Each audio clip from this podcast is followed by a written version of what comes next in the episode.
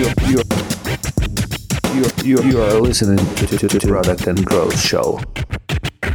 How coronavirus craziness influenced uh, the info business? Stuck in Malaysia forever. in Malaysia, not able to travel to Ukraine. Perfect. but it is what it is. Uh, shit happened. That would be a good introduction. Hi everyone, this is the Product and Growth Show, and this is the first episode we are um, doing in English. And the reason for this is we are having an amazing guest, Alessio Pieroni, who is an Italian citizen working for Mindvalley, being stuck in Malaysia right now, not able to come to Ukraine for the growth marketing stage, which we had to postpone to October. Hi, Alessio. How are you? Hi, doing great. Stuck but happy. So it's all good. perfect. Perfect. Basically, what we always do, we ask a guest to make a quick introduction. So it would be good if you introduce yourself and um, share with our audience who you are, what you do, what Mindvalley is. Absolutely.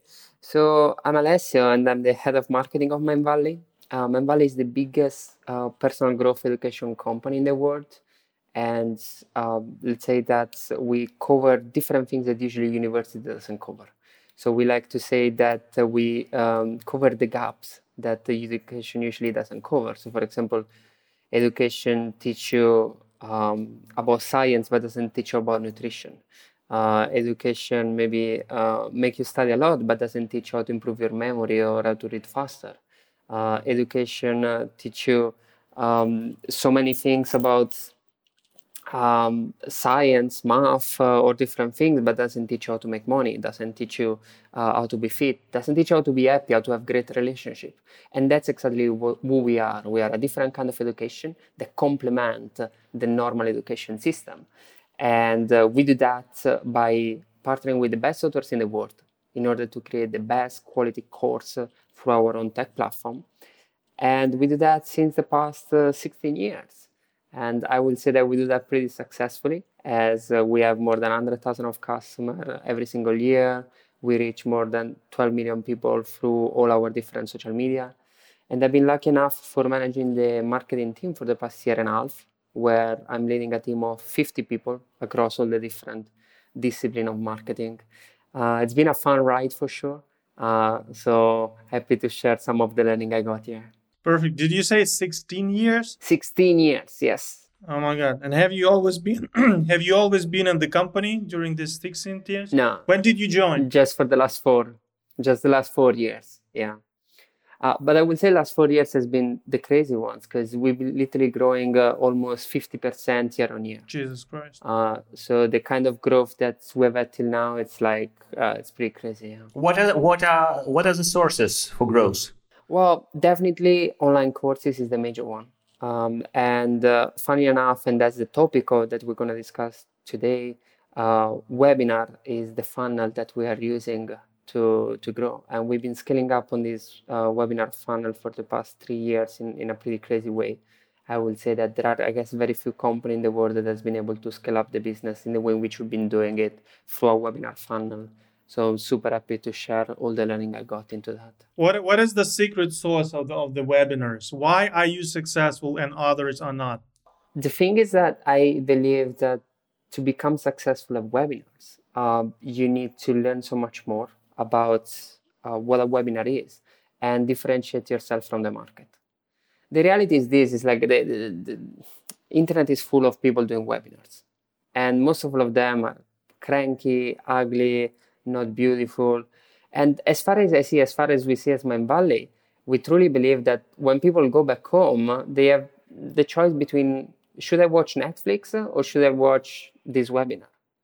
And frankly, guys, the quality of entertainment that is out there, the quality of things that are out there, it's crazy. And if you want to actually make sure that people watch your webinar instead of watching Netflix, you need to create an experience that is as cool as watching Netflix. And that has always been our inspiration. How can we take our webinar and transform it into what we call a masterclass? How can you create an experience that is so beautiful, so great mm-hmm. that people will say, "Why would I watch Netflix? I want to binge watch to binge watch something that I learn something from it, rather than something that I don't learn anything." That's, I believe, the secret sauce. Thinking uh, way beyond the simple funnel and thinking way more towards how can you compete with the best in the world.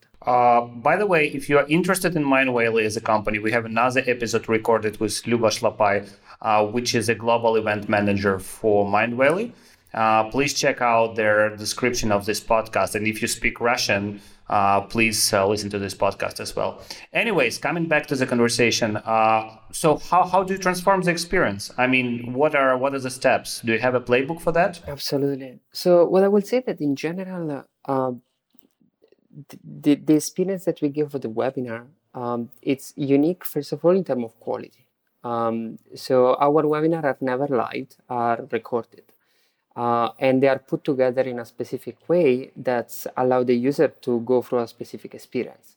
The classic webinar that you will find online, it's literally a bunch of slides put together in which you don't even see the person. And let's speak frankly, that's boring. Absolutely. Um, we don't want that. we don't want that. Like uh, for us, we always have a specific set. And just to give you some example, like one of the last webinar we've been recording, we recorded it in uh, New York and the week before we were recording in the studio, Lady Gaga was shooting in the same studio the their last uh, music video, and that's exactly the thing. Is like we want to go at that level. Um, so um, we have professionals that are helping us in uh, creating the perfect set. Uh, we have a great film team that is helping us on that. And then we create a fantastic experience. So we script this webinar for probably uh, weeks and months. Actually, I arrived late to this interview because I was scripting a webinar, and uh, uh, and and that's also truly important. Is really understanding what's going to happen through through the entire flow of the webinar. What is the different things that we're gonna bring the people on? How do we want to educate our audience? What are the things that they need to have as outcomes so that they come out with that, and and that's something uh, truly important for them. Um, so yeah, I will say that definitely it's it, it's a lot of work, um, and probably some of the most passionately debates that we have inside the company are about webinars. and which angle to choose, which lesson to give, uh, how do we switch and transform it then into the sales part, um, and that's truly truly important. But once you have the entire experience, uh, that's to me the, the secret sauce. Because once you do that, you you go on a complete other level than the entire online education industry. Wow, that's that's that's that's pretty pretty impressive. So um, basically, you've sat 16 years. That's how the long company exists, and you've been with the company for the last four years. Is there a moment when the the business uh, was sure that the product market fit is happening? Like, did did you guys feel that? Was there a momentum when you thought, okay, now it's time to scale? Uh, it's very interesting. I will say that. Uh I mean, Mindvalley started, it was like 2003 or 4, and uh, 2003. And uh, at that time, email marketing just started up, right? At the moment, creating a list was the big thing or something like that. For, so probably for the first 10 years, it was simple emails funnel that were leading to courses of different authors. And those courses were simply websites. Um, and what what truly happened in Mindvalley, I think that the year that kind of changed everything was about 2015. Because till 2015, Mindvalley was just a bunch of different websites uh, from different authors, and we were selling their courses. But the reality is that we, as Mindvalley, weren't really proud of what we were selling like a lot of time some of the authors we were selling no one of us as employee was going through those courses. Okay. And we, we really didn't like what exactly was there. We were selling hundreds of courses. And sometimes it's like okay let's just do this author let's try whatever. And there wasn't really that passion that kind of level of details that i was speaking just right now. Because most of all the time it was just like okay we know the formula. Let's just launch it to the list. Let's make some money and go. And that was the time in which we say okay we need to pivot the business and uh, the decision we took that year, and literally that was the first month that I joined the company, uh, was kind of scary because we passed from 100 products, more than 100 products, to 20. And we say the product that we will be selling from now on are going to be the best product in the world. And we want to be recognized as the best online education system in the world. Um, and we, we, we started saying at the moment, it's like we want to be the Apple of education. We want to give that curated experience because let's speak frankly, if you go in online education, you have companies like Udemy that have thousands of courses We'll never be able to compare with the depth of that they have. But with the quality, that's where we compete. That's where we can go great. Uh, and at the same time, we didn't just cut the courses, we also transform our technology. Because another huge problem in the online education industry is that uh, everyone buy courses, no one consume them. so funny enough, uh, and this that's what happens to me every time. I'm paying for so many courses, but I, I I can count. I mean, I I don't even know. Maybe I didn't finish more than five. I mean, completed for 100%. Here is the crazy stats in the online education industry. Just 8% of the courses bought are finished. 8%. It means 92%, 92% of people buying a course don't finish it. Wow. And, and, and it's crazy because I, I can I can imagine how the data looks like for free courses imagine it. that Yeah. people are opening uh, are opening due to coronavirus situation. Yes. So many hype around this. Everyone seems to be opening their you know Exactly. pre-recorded libraries. Exactly. No, and, and that's crazy, right? So what we did at the time, we look into that and we're like, how can we make sure that we, we could change that? And what we did is that we introduced what we call Quest. And Quest is a proprietary technology that Mindvalley has that transform a bit the way in which people do courses. So the classic course is, you know, open, you can go through it and you always buy and say, oh, one day I will do it. Um, our courses function differently. They function like classes in schools. It has a start date. So every course starts on a specific day. You go with that fro- with a tribe and a community. And you can't binge watch the entire course. You can just watch it day by day. And this is because we want to create a sort of a habit of learning every single day. And we've been seeing amazing results. So our completion rate went up by 300% after that we implemented this Quest technology. And I believe that that was definitely the moment in which we started finding the product market fit.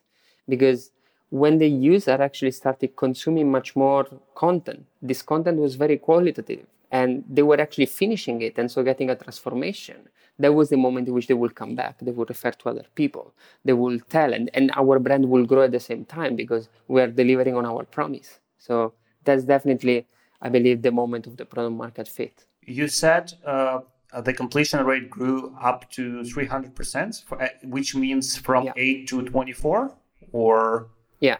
cool. Yeah. Nice uplift. Yeah, yeah, yeah, absolutely. And you know, like being in personal growth, like our promise is transformation, right?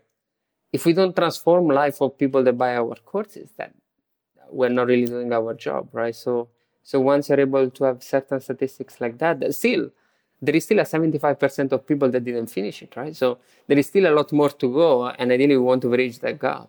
Um, but uh, it's it's it's really changing your business. Yeah. Cool. Let's let's come back to the webinar. Um, so I'm curious how to promote a webinar in 2020 with such a competition. Which channels do you use? Uh, which channels are effective for your business? If you if you can uh, give us some numbers, would be really helpful. Absolutely. So definitely, we uh, we found as is very common in the online education industry that advertising is the number one channel, and and also here I just come back to the same parallel that we were telling before because when you say that you want to transform your webinar experience into a masterclass experience, um, and you want to compete against Netflix, so one of the first questions that we were asking ourselves was like, how does Netflix promote a new TV series? How does Netflix promote a movie? How does Netflix promote anything that they do? And the question that came in our mind was like, oh, it's very simple. Like the movie industry has been doing this for ages. They do trailers, right? And so what we did is like, why don't we try to do trailers of our uh, masterclass? Why don't we try to actually copy what the movie industry is actually doing? And frankly enough, uh, that's the thing that's been working better for us. Like creating trailers in terms of creatives of advertising, that has been game changing.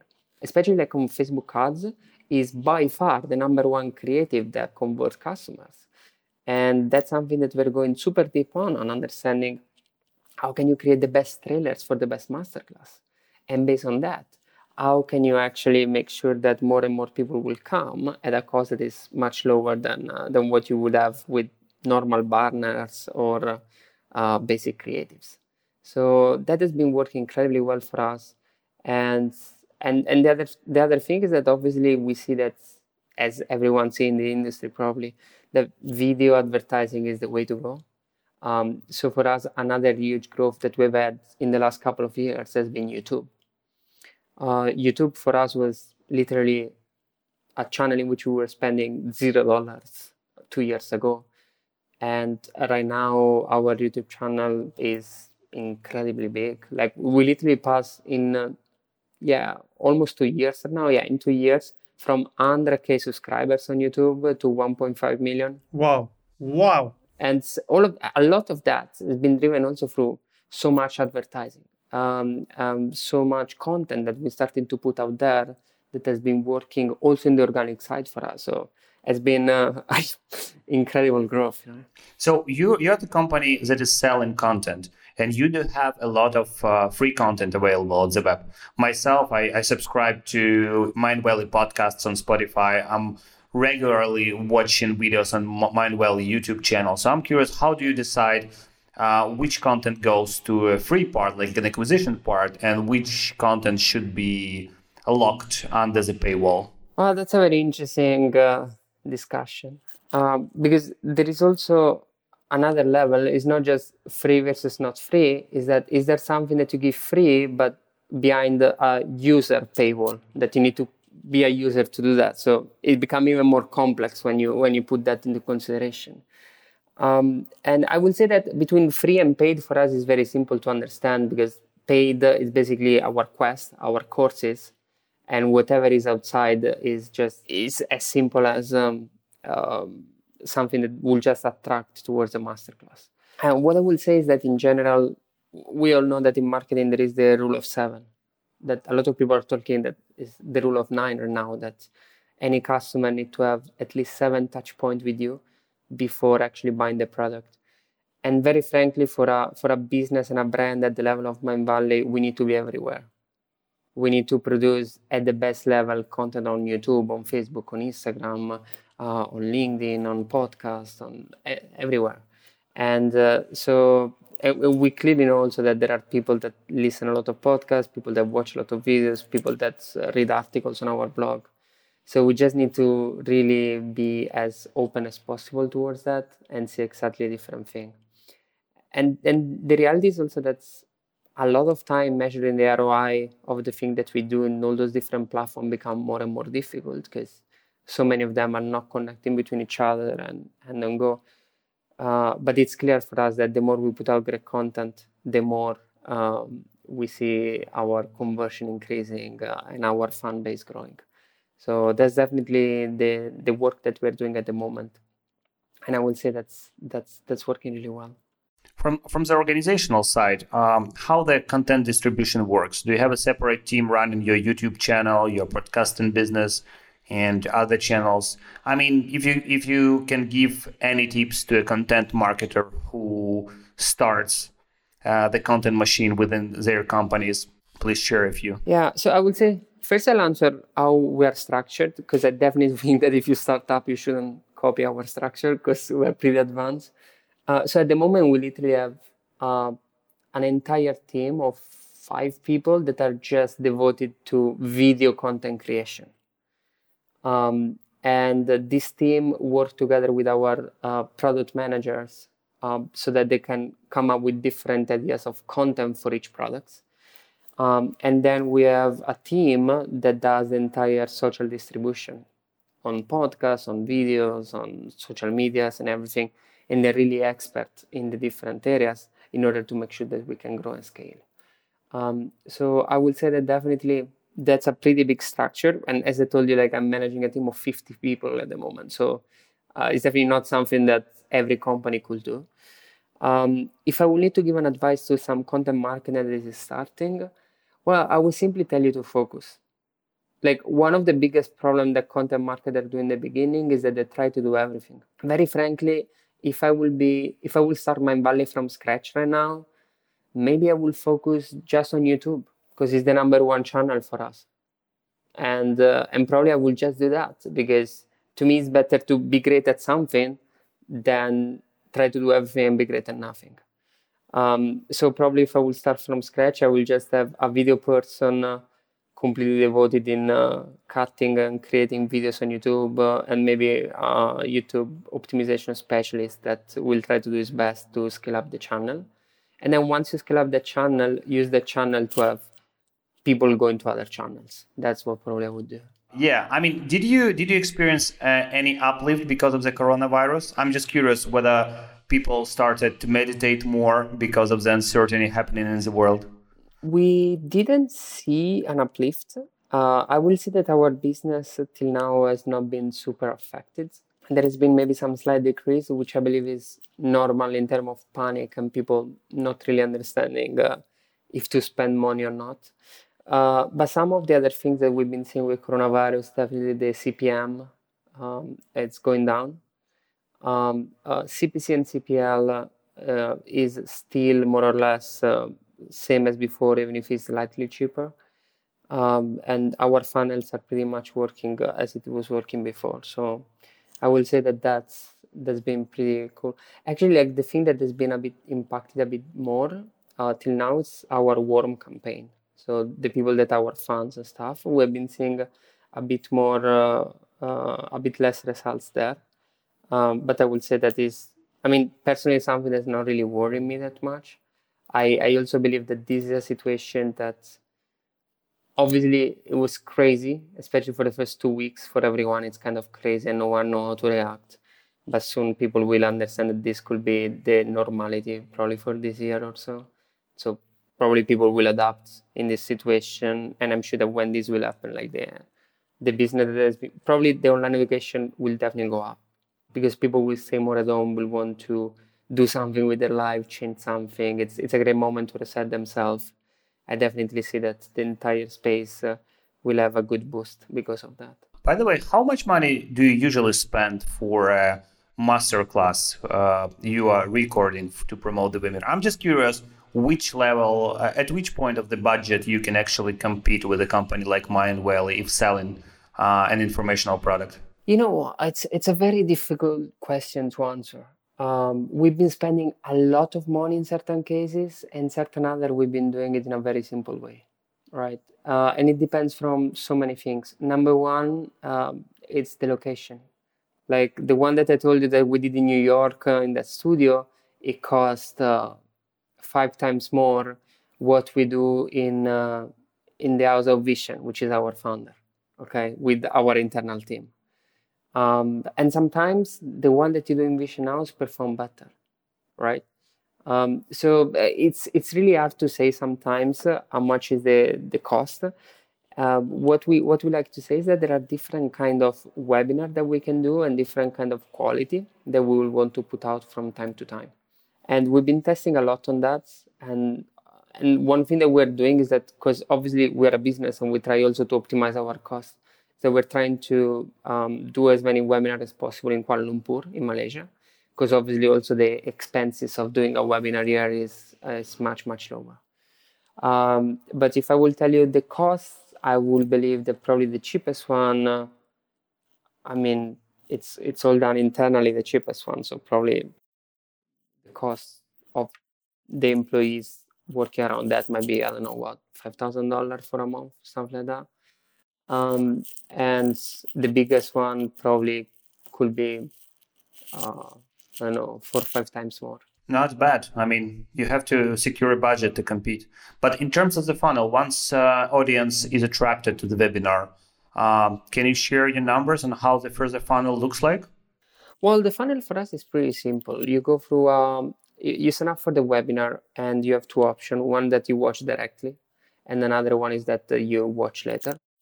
If you watch later, you will have a, what we call a show up sequence, which is reminder emails to make sure that you will show up to the webinar. Um, and our show up rate right now it's pretty good. I believe it's about 51% or something, uh, which is definitely above industry standard. Um, and then what we do is that you have the one hour and a half masterclass. Usually, how it works is that you have about 10 minutes that is introduction to the masterclass. You have about 40, 45 minutes of content. And then you have the last 30, 40 minutes that is the, that is the sales pitch in which we sell, we answer questions, and we do everything. Um, and 70% of our sales are made through the masterclass, people buying in the masterclass. And I believe that that's, um, that's pretty huge. Um, uh, we still have a sales sequence after in which we send email for about seven days. Um, and that's where about other 25% of our revenue are made. And then just about 5% of the revenue from these products are made after the seven days finish. Gotcha. And do you do you call them? I mean, do you have their phone numbers? Do you call them after or just email? Just email, completely online. Um, what I will say is that in general, in the online education space, um, there are two ways to do webinar. Webinar to check out, basically, the people buy directly, or webinar to call. Um, what I will say is that I will definitely do webinar to call if I'm doing a webinar in which I'm selling something that costs probably more than $1,500.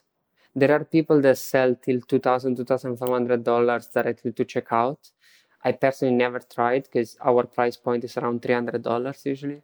But I will say that um, most probably, like if I would have a product that will go over a $1,500, I will start to do with sales call. Yeah. Gotcha.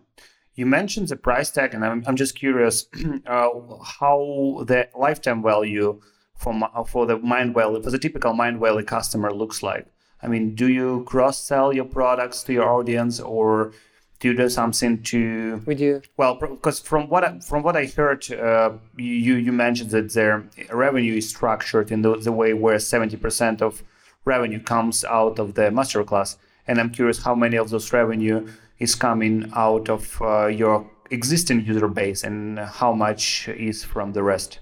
Well, obviously, the existing user base, I believe, still bring like 50, probably 60% of the revenue, something like that, I will say. Uh, but what's really interesting is that uh, last year we launched a product that to me it's one of the coolest, to me is the coolest product in the personal growth industry, which is our All Access Pass um, which basically means that at a subscription that is like about uh, $600 a year, so basically at the price of two courses, you get 25 courses. And frankly, the kind of quality that you get on that for what $50 a month, it's it's it's it's insane. And uh, and we're always adding like about 10 products a year, uh, which which is great. It's it's an offer that I really don't see much there. And that's also a performance to to try to transform the business towards a much more subscription business, making sure that uh, you sell just once to your customer and then the rest is about giving them pure value, pure learning, making sure that they can keep on growing. And as we were saying in the beginning of the call, if they keep getting transformed, then for sure they will renew. So that's a lot where we're trying to transform the business, which on a certain sense is about creating a Netflix for, for personal growth uh, and that's a lot more where uh, where we're going at the moment. Perfect. That's a good analogy. A Netflix for personal growth. Is it different to sell subscription if compared against selling a single course? Well, um, we've been selling a lot of different subscription, low price subscription, higher price subscription. So there is a lot of variation also based on pricing. Uh, the current subscription we are selling, we definitely see also different numbers. A lot more people are buying more. Uh, directly. That's something that we see more. That they don't exactly need a webinar. It just it just makes sense much more for them to buy uh, directly. Um, so so definitely that's something. When we've been trying to sell uh, low price subscriptions, we've been seeing that webinar wasn't really working that well for that, especially when you have a subscription that costs like seven dollar a month or hundred dollars a year. Uh, those kind of subscription didn't really perform that well uh, with a webinar model. So we've been trying out different other models, and most of the time was straight to sales page. Um, and I will say that uh, it's not super easy. It's not super easy to, to sell those kind of subscription uh, because it's not easy to make back the money that you want. Um, in the we usually try to make back all the money uh, in the first 30 days and it's not that easy to do it with a subscription, especially if you have a monthly plan.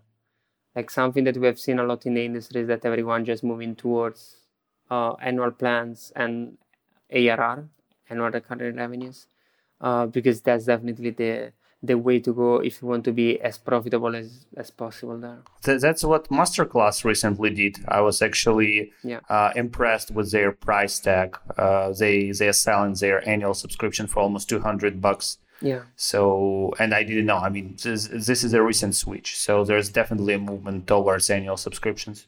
Yeah, I mean, uh, Masterclass is doing a very great job on that. I know that uh, actually that they switched to subscrition up, and I think about a year, year and a half ago, and uh, the level that they've been able to switch revenue from transaction to subscription has been crazy. I know that now 70 to 80 percent of their revenue come from subscription, which is huge if you think it, uh, especially for a product that you launched like one year and a half ago. So they're, they're definitely impressive in what they're doing. Do you treat them like a competitor, or do you treat them them like uh, like a player from a different market mar- market? Yeah, it's a bit difficult to to call them a competitor. Um, I mean, it's definitely someone that like because on a broad level, sure, they are a competitor. As Coursera is a competitor, as Udacity is a competitor, as Udemy is a competitor. But the reality is that very hardly someone will think, should I buy this from Mindvalley or from masterclass.com? Or very hardly someone will think, should I buy this Coursera course or or this thing from my Mindvalley? Like it doesn't really happen because also the perception, the different things are very different. If I want to have an academic course, I know that I will go to Coursera. If I want to have a personal growth authors, I know I will go to my Mindvalley if I want to have something more artistic or thing, I know I will go to masterclass. So um, I would say that in general, in online education space, sure, they are competitors. Uh, but what I would believe is that in the mind of the customer, no customer really sees us as competitor in that sense. Gotcha. Gotcha. By the way, uh, I have finished one of Mindvalley's courses, which is the one run by Jim Kwik. Amazing. Not sure if, if it is a recent one, which is about uh, memory improvement and uh, things like that. Super brain. Super brain, right? And I really found out that it was useful to me. Yeah. But what I found else uh, also is that it seems like the entire industry of the online education is moving to- towards the Netflix model. So what they basically trying to do is to uh, secure some of your screen time and make sure you are you're watching you're watching kind of their content instead of watching Netflix or playing Fortnite. So I'm just curious, how do you think uh, the competition in this market will be structured in a year or two? Because it seems like a lot of venture money uh, is flowed into to the, to the to the field, and a lot of a lot a lot a lot of companies are investing into into really high level content. And that's true. And so let's say that definitely uh, there is the entertainment business, right? The whole Netflix, Amazon Prime, uh, uh, Apple, uh, Apple TV Plus, I think is named Disney Plus enter there as well. So there are tons of people in the entertainment space that are making the space very crowded. And I think that education, something is happening there also very interesting. And if you look like all the other companies that we were mentioning before, uh, well, they are frankly all of them very big funded by very big venture capitalists, right? And uh, none of them is profitable. And by the way, Mindvalley is still bootstrapped, right? Yeah, we're completely bootstrapped. So obviously our growth maybe is not as comparable as that, right? But also if you look in terms of the revenue they make versus the revenue we make, uh, it's crazy. But then if you compare the profit we make and the profit they make, it's also very different, right? Because none of them is profitable. Like no education company right now is profitable, and, and it's pretty crazy in this sense. So I don't know. I, I think that that would be kind of very interesting, and will be interesting also to see what will happen during the recession period, right? Because it's it's definitely easier to raise funds in in other period of the year, in other period of the economy. Uh, I think that will be interesting to see what will happen in this period. But I guess that probably in the next five years, uh, someone will need to start to generate profit there, right? Uh, and uh, it will be interesting to see how this switch will happen and if there will be some specific models that will work better than others. So for now, everyone is betting very heavily in subscriptions. So that seems the way to go. But let's see exactly what will happen. Interesting. I'm also curious how to treat competitors like Calm and Headspace and all this, all the all of this who are playing in the meditation field, because it seems like even though it's not a direct competition against your courses, but they're kind of hunting for the same budget.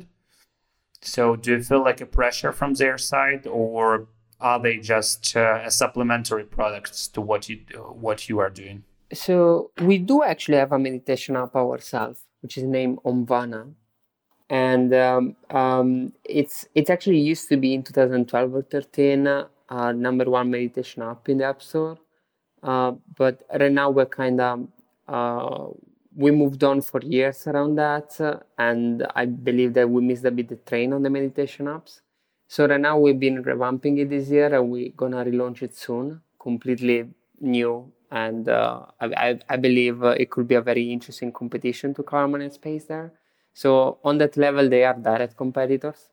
But what I will say is that for the rest, uh, um, sure, they are competitors in terms of uh, portfolio and stuff, but at the same level, I believe that they um, speak a lot more to um, beginner level meditators. And the, the amazing things that they've been doing in the market has been that they they literally made meditation uh, very pop. It's very normal now to say, "Oh, I'm meditating." Five years ago, you will be, "Oh my god, are you woohoo crazy? What's happening to you?" Right? um, so that is that is so true. This is like one hundred percent true. It is it's so true. And but the interesting thing is that um, I believe that we operate on the level above the people that are a bit more advanced meditator, they want to go deeper into their um, personal growth, education, and mindfulness, and that's exactly where we are. Um, so I believe that the market is slightly different in that sense. By the way, it seems like Mind Mindvalley is one of those companies who managed to, which managed to actually build a brand.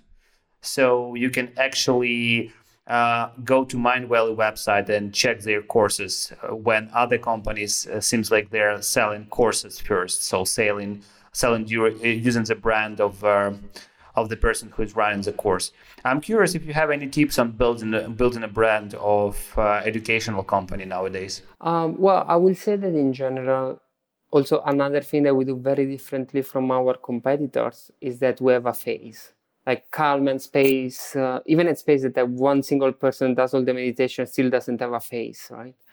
Um, uh, even Coursera, Udemy, Masterclass, there is no one face, it's always about the authors.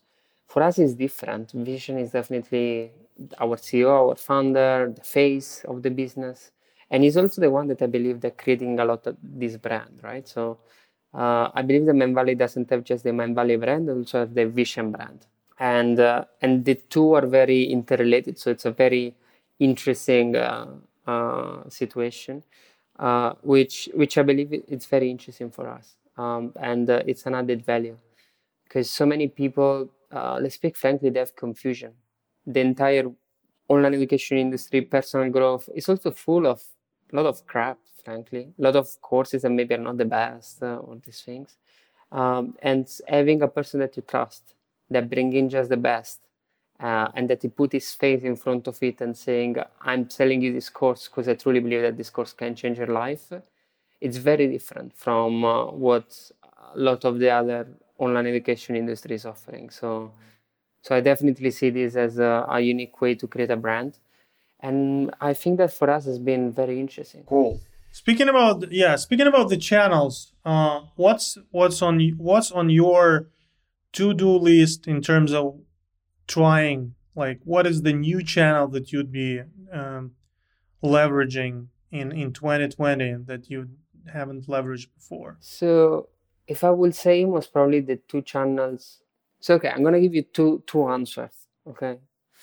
Uh, one answer is from a social perspective. Okay. Um, and that answer is probably tiktok and linkedin for sure is the is the two platforms that are giving the biggest reach organically. Um, and frankly, you can have on LinkedIn very easily 100,000 views on a video. Like I have it on my personal profile. If anyone want to follow me, Alessio Pieroni on LinkedIn. Um, and on my personal profile, I easily have 100,000 views, a million views on my post that it's something that if you want to achieve, uh, Like a million? yeah, Wow. if you want to achieve something like that on Instagram, you literally will need to have, I don't know, 5 million followers, 10 million followers, unless your video goes viral in the explore uh, part. Um, while LinkedIn and TikTok give a very big reach on that. Obviously, they're also special social media platform because TikTok, we know uh, it's very young, and LinkedIn, we know is very professional. But I believe that also both of them are becoming much more mainstream. So LinkedIn is becoming much more for everyone rather than just fully professional. Still a bit more professional, but everyone on a certain way is a professional. Uh, and on the other side, TikTok also is becoming uh, definitely a bit more adult. Like a lot more adults are going there. So there will be evolution in the platform that I believe will be very interesting.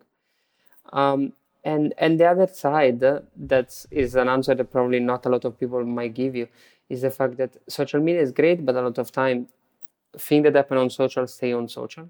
It's very difficult to convert from social to traffic and everything. So I think that's something that we're really looking much deeper right now. It's how can we bring more traffic and the two social media platforms that we found that could be very interesting for that and we want to go much deeper is Pinterest and Reddit.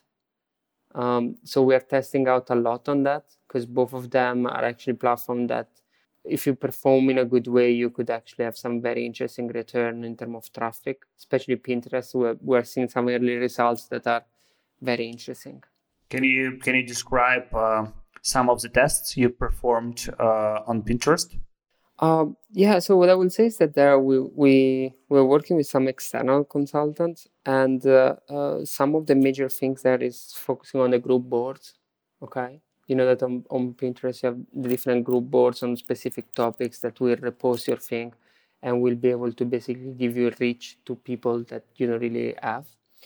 And the interesting thing there is also that on Pinterest you will actually have uh, per every single pin that you put a link um, and uh, and so people click much more on those links, right? And the interesting thing is that a lot of people do that for uh, uh, blog posts, for podcasts, for videos in specific cases, and it's pretty interesting to to understand how can you actually create a native pin for every other content that you make and use that as a distribution channel for that. Um, so that's super interesting and that's something that we've been seeing uh, uh, for a while, and uh, especially in our space, mindfulness. Still, I will say that Pinterest is a very interesting uh, uh, channel, and if anyone is around fitness, cooking, um, recipes, um, anything that could be around this concept, even if you have a blog, Pinterest could could still be working in a pretty good way. Cool. Thanks for sharing. And just out of curiosity, you mentioned that it's really hard to bring out of social, and that's 100% true. And I'm curious whether you are working with uh, with influencers on social in order to uh, increase your reach, or you're just skipping this, having Vishen and your famous instructors on board. Uh, so we've been experimenting a bit with influencers. I will say not in a super um, profitable way and uh, being a bootstrap business for us is very important also to get a very good return. And I've been speaking also with a lot of other players in online education business, and influencer has not been exactly the, the best strategy for online education. Uh, everyone that has been using it, I've been saying that definitely it improved the reach and the brand uh, and stuff. But if you look at, I invested hundred thousand dollars in an influencer campaign, I made back fifty um, that's kind of the numbers we usually are speaking about in that. Obviously, you also make it back in terms of exposure and term of other things and stuff.